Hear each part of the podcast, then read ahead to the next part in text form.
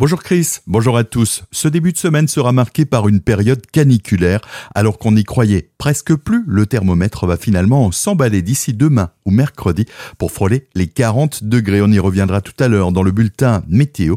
Les préfectures du Bas-Rhin et du Haut-Rhin ont d'ailleurs placé l'Alsace en vigilance orange canicule depuis ce week-end. Chacun est invité à suivre les recommandations suivantes. Éviter les sorties aux heures les plus chaudes de 11h à 21h. Porter des vêtements légers. Limiter vos activités activité physique sportive.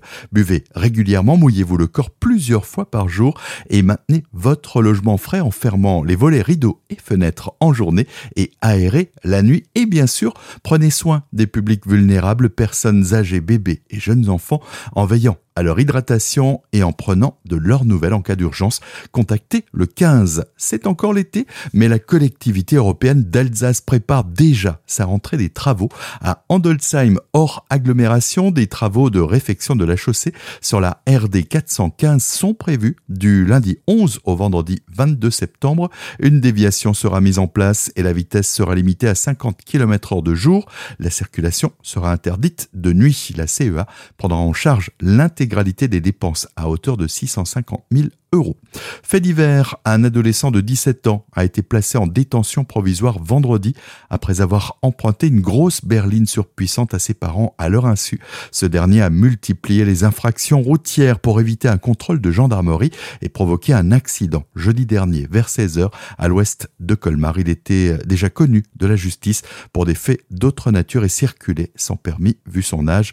Le dépistage d'alcool s'est révélé négatif mais celui des stupéfiants a été positif au cannabis.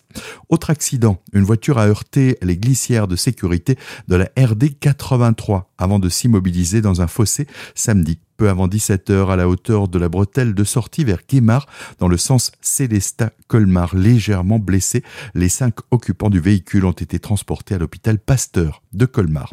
Agno, Claude Sturny, le maire, va inaugurer demain le nouveau parking Louise Amélie Leblois à l'entrée sud de la ville. Ce nouveau parking offre 122 places de stationnement dont 6 places équipées de bornes de recharge pour voitures électriques et 3 places pour les personnes à mobilité réduite. Ces ombrières photovoltaïques vont permettre de produire l'équivalent de la consommation d'électricité annuelle de 50 foyers. Il sera accessible à partir de mercredi 23 août. Il sera gratuit et ouvert 24 heures sur 24 et 7 jours sur 7. Et on termine ce journal en restant à Agno pour vous rappeler que demain débute la 62e édition du Festival du Houblon avec son lot d'animation.